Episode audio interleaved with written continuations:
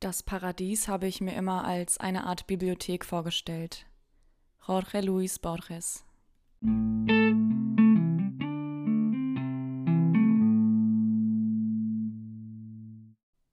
Hi zusammen, herzlich willkommen bei Lass mal hören, dem Literaturpodcast. Ich bin Irene und das ist die erste Folge, in der ich Texte von euch vorlesen werde. Ganz genau genommen werden es zwei Texte die mich seit Veröffentlichung des Prologs vor ziemlich genau einem Monat und auch nach meinem Aufruf, unter anderem bei Instagram und bei der Plattform Käuferkunst, erreicht haben.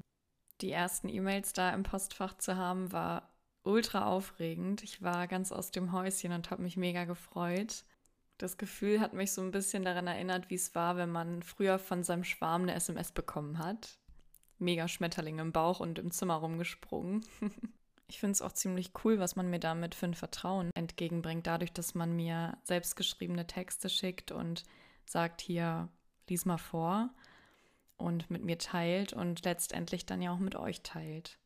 Und nun kann es losgehen. Ich habe mir für die erste Folge zwei ganz unterschiedliche Texte ausgewählt und werde mit dem Text von Simone Glatt beginnen. Simone ist Theaterregisseurin und hat mir den Text Alva geschickt, der, wie ich finde, eine super spannende Form hat. Aber mehr möchte ich auch gar nicht dazu sagen. Ähm, hört einfach selbst. Null. Es gibt viele Punkte an dieser weißen kahlen Decke. Alva liegt auf ihrem Bett und starrt nach oben. Ihre Stirn liegt ab und zu in Falten und zieht sich danach wieder glatt. Menschen glauben, man sei aggressiv, dass physische Aggression mit nichts zu rechtfertigen sei und dass man alles durch Worte klären könne. Aber diese Wut, die Alva fühlte, die Unberechenbarkeit, die Taubheit, die Ahnungslosigkeit und die Unfähigkeit zu handeln, das lässt kaum Worte zu. Alles, was herauskommen würde, wären Wortstümpfe, abgehackt, ohne Sinn zwischen schweren Atemzügen, die aus der Kehle springen. 1. Auf dem Ablagetisch liegt ein Sturmfeuerzeug und die Benzinflasche. Alvas Bruder raucht seit kurzem. Die Eltern wissen nichts davon. Und wenn sie nicht dabei sind, nutzt er die Gelegenheit, um sein neues Feuerzeug aufzufüllen, falls es nötig ist. Das Feuerzeug hat er von einem seiner älteren Freunde geschenkt bekommen. Alvas Kopf summt und scheint von ihren Gedanken zu vibrieren. Sie greift nach der Benzinflasche, öffnet sie und gießt sie über ihren Bruder, den Sitz und sich. Noch bevor ihr Bruder versteht, was passiert und nach dem Feuerzeug greifen kann, hat Alva es schon in ihrer Hand und klappt es auf. Sofort erscheint eine kleine Flamme, die unten bläulich schimmert. Es ist ein Aluminiumfeuerzeug, das schön graviert ist, aber schon einige Kratzer aufweist. Die Menschen auf den anderen Sitzen scheinen aufmerksam geworden zu sein und drehen sich um. Bis auf Alva, die zitternd das Feuerzeug in ihrer Hand umklammert hält, ist aber nichts zu sehen, da ihr Bruder auf dem Sitz mit den Rücken zu ihnen sitzt. Sie versucht sich weiterhin auf ihre Atmung zu konzentrieren. Ein langsamer Atemzug scheint mehr zu einem Röcheln zu verkommen. Die Luft tritt stoßweise und mit Zischlauten wieder aus ihrem starren und gespannten Körper aus. Ihre Augen sind gerötet und zeugen von Unverständnis. Ich schwöre bei Gott, dass ich uns alle hier umbringe. Oder wenigstens dich. Ist ja gut, beruhig dich doch wieder. Es ist doch nicht meine Schuld, dass er das getan hat. Leg endlich das Feuerzeug weg. Alva presst ihre Hand so fest um das Feuerzeug, dass ihre Knöchel an der Hand weiß hervorstehen und sie zittrig ist. Kaum bringt sie ihre Worte hervor. Sie atmet ein und aus. Ich zünde dich an und ich zünde mich an und diesen beschissenen Zug und von mir aus die ganze Welt. 2. Das Leben ist nie fair, Alva. Was erwartest du denn? Interessante Sachen stehen aber darin. So mit 14 solltest du wohl besser aufpassen. Was kann ich denn dafür? Ich bitte dich, glaubst du wirklich, das hat nichts mit dir zu tun? Vielleicht solltest du dich einfach anständiger anziehen. Du hast ihn doch bestimmt dazu ermutigt. Ich meine, ich kenne ihn ja und einfach wird das wohl niemand machen. anständiger anziehen. Tränen steigen in Alvas schon hochroten Kopf, während Gedankenströme durch ihren Kopf pochen. Sie ringt nach Luft, sie hechelt, keucht, hustet. Sie schaut auf ihre Füße, während sie versucht, ruhig zu atmen. Es misslingt ihr. Das Schnappen nach Luft macht ein nahezu quietschendes Geräusch. Dazu hört man ein Kratzen, als Alva versucht, ihre Lungen vollzusaugen, mit so viel Luft wie nur geht. Jedes Einatmen ist begleitet von Messerstichen. Ihr Brustkorb spannt sich. Die Luft wieder herauszulassen, schafft sie nicht am Stück. 3. Zurück an ihrem Platz sinkt Alva wieder in den Sitz, streckt die Füße von sich, ihre Wirbelsäule knackt zweimal. Sie schaut auf den Stapel mit ihren Büchern und sieht, dass dieser unordentlicher aussieht als zuvor. Sie richtet ihren Blick auf und sieht ihren Bruder, der nicht mehr wie ihre kleine Schwester Gameboy spielt, direkt an. Alva, weißt du, du solltest dein Tagebuch nicht überall rumliegen lassen. Eine tiefe Denkfalte zeichnet sich auf Alvas Stirn ab. Was soll das bedeuten? Das bedeutet, Gelegenheit macht Diebe, Alva. Das Tagebuch. Das Tagebuch. Alva kann es nicht fassen. Du kannst das doch nicht einfach lesen, das ist privat. Dann solltest du es nicht rumliegen lassen. Das ist nicht fair. 4. Bei den Toiletten angekommen sieht Alva, dass eine davon besetzt, die andere außer Betrieb ist. Wartend an die Fensterscheibe gelehnt, schließt Alva ihre Augen. Dort, wo die Toiletten sind, ist es immer ein wenig lauter und so versucht sie dem Getöse zu entkommen. Ihr T-Shirt klebt an ihren Schultern und an der Scheibe. Es klickt und die Tür geht auf. Eine alte Dame kommt fast in Zeitlupe aus dem winzigen Raum. Sie lächelt Alva zu, während sie versucht, mit ihrem Gehstock das Gleichgewicht beizubehalten. Alva tritt sekundenschnell ein und verrichtet ihr Geschäft. Keine fünf Minuten später ist sie draußen. Zugtoiletten sind kein Ort, an dem man sich lange aufhält. Sie macht sich auf den Weg zurück zu ihrem Platz, fünf Abteile weiter hinten. Die Klimaanlage funktioniert erstaunlicherweise wieder, so dass Alva sich nun fröstelnd durch den schmalen Gang des Zuges entlanghangelt. 5.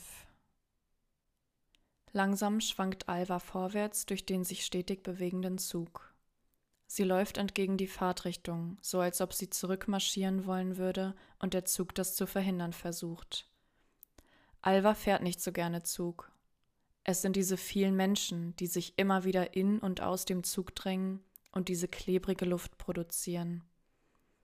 Überall hängen Gesprächsenden im Raum. Der Zug hält ruckartig an, Gerade noch konnte sich Alva an der Armlehne eines Sitzes festhalten. Beinahe wäre sie auf die Person gefallen, die dort sitzt.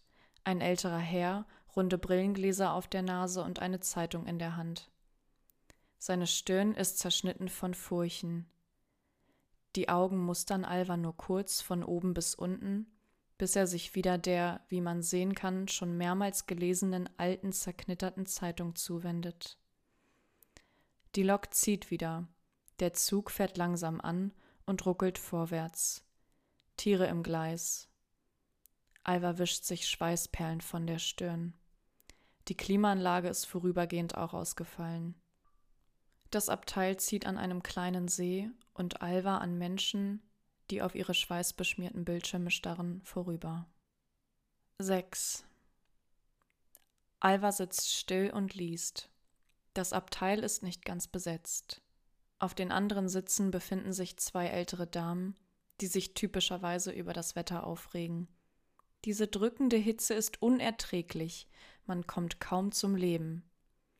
Alva entscheidet sich, auf die Toilette zu gehen. Also lässt sie ihr Tagebuch und ihre Bücher zurück, stapelt sie aber noch vorsichtig übereinander und macht sich auf den Weg durch die schmalen Gänge im Zug. 7. Warum bist du denn so langsam? Alva schaut auf, hinter ihr herziehend einen bunten Trolleykoffer. Der Bahnsteig ist voll. Es ist der Beginn der Sommerferien. Überall sind Menschen, die mit Koffern auf ihren Zug warten. Die Luft flimmert, während man nur das Rauschen hastiger Dialoge wahrnimmt. Alva läuft schneller, um zu ihrer Mutter, ihrem Zwillingsbruder und ihrer kleinen Schwester aufzuschließen. Die Haut über ihrem Knie spannt sich und juckt. Vor kurzem hat sich Alva noch beide Knie aufgeschlagen, als sie von der Schaukel gesprungen ist. Ihr müsst nicht mal umsteigen, weil der Zug durchfährt und am Bahnhof wartet dann schon Tante Anna auf euch. Die Koffer werden verstaut und Alva lässt sich auf den Sitz fallen. Ein letztes Mal winkt sie ihrer Mutter, bevor der Zug sich langsam in Bewegung setzt. Ihr Bruder sitzt ihr gegenüber. Den Bahnhof haben sie bereits verlassen und bald ist auch die Stadt nicht mehr zu erkennen. Und vor dem Fenster zeigen sich nur weite grüne Felder und ab und zu ein paar Bäume. Ab und an sieht man einen Teich oder einen Bach, nichts Besonderes. Die Klimaanlage summt vor sich hin und kühlt die Temperatur auf angenehme Weise runter. Es wird eine lange Zugfahrt werden. Dafür haben beide genug mitgebracht, um sich zu beschäftigen. Alvas Bruder spielt auf seinem Gameboy, während Alva liest oder Tagebuch schreibt. Ein Filmstreifen aus Landschaft zieht an ihnen vorbei. Bald bemerkt es Alva schon nicht mehr. Ihr Bruder schaut kurz auf. Schreibst du immer noch Tagebuch? Ja, wieso nicht? Findest du das nicht ein bisschen kindisch? Das ist ja wohl meine Sache. Gut ist es. Schreibst du da alles rein? Das meiste. Und jeden Tag? Nein, also ich versuche so oft wie möglich, aber meist nur, wenn etwas Nennenswertes passiert. Was Nennenswertes? Ja, ich würde zum Beispiel darüber schreiben, dass wir zu Tante Anne fahren.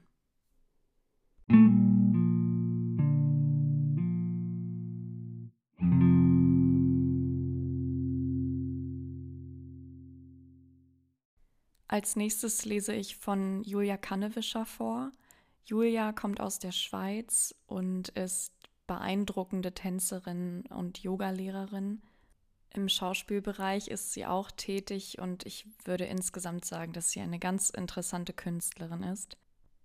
Seit Januar 2019 hat sie sich jeden Tag die Zeit genommen, kreativ zu schreiben und daraufhin ein Performance-Video zu kreieren. Und zu diesem Projekt schrieb sie mir Folgendes. Während ich mir in Bezug auf den Inhalt von Text und Video die Freiheit nehme, meiner Intuition am jeweiligen Tag zu folgen, ist die Konsistenz ein essentieller Aspekt der Praxis. Alles, was ich durchlebe und womit ich in Kontakt komme, beeinflusst mein kreatives Schaffen. Authentizität wurde zu einer charakteristischen Qualität meiner Arbeit. Das Projekt ist zu einer Form der radikalen Autobiografie geworden.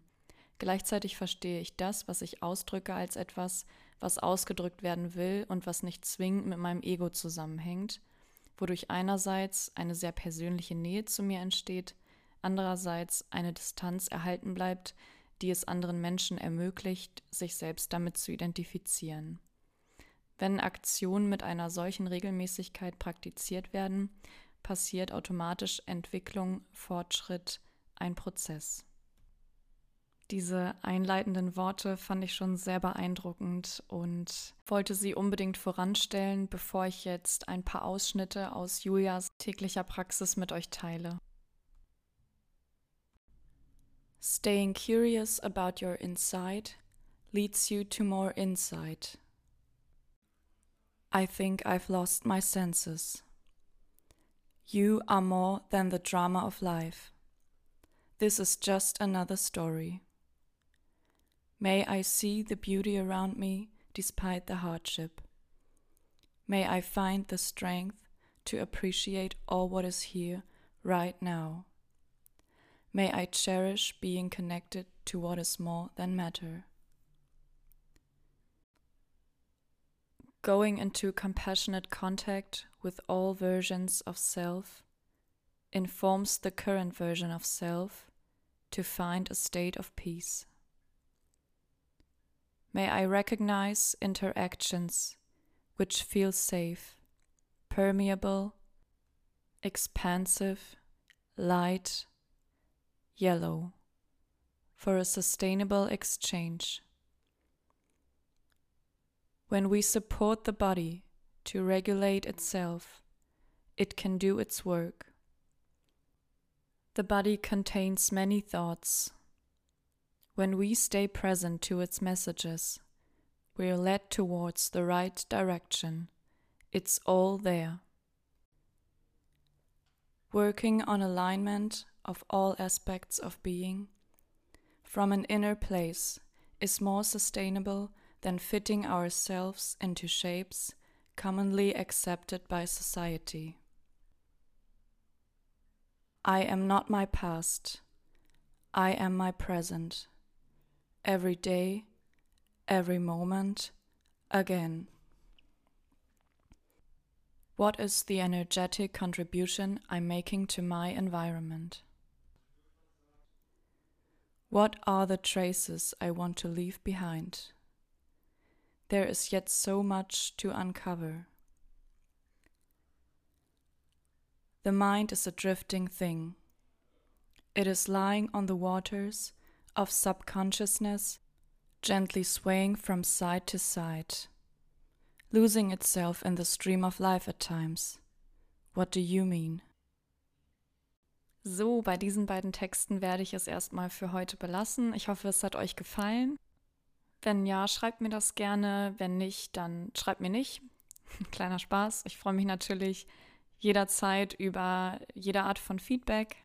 Vielleicht möchtet ihr auch was zu den Texten selbst sagen, was ich dann direkt an die beiden heutigen Autorinnen weiterleiten werde. Ansonsten könnt ihr euch schon auf die nächste Folge freuen. Ähm, so viel vorweg gesagt. Es ist ein sehr deeper Text, der euch erwartet. Eine etwas längere Folge. Und ja, ich freue mich drauf. In der Zwischenzeit freue ich mich aber vor allem auf weitere Zusendungen von euch. Immer, immer her damit. Ich lese alles mit größter Freude und dann auch vor. Also lasst mal hören und bis zum nächsten Mal.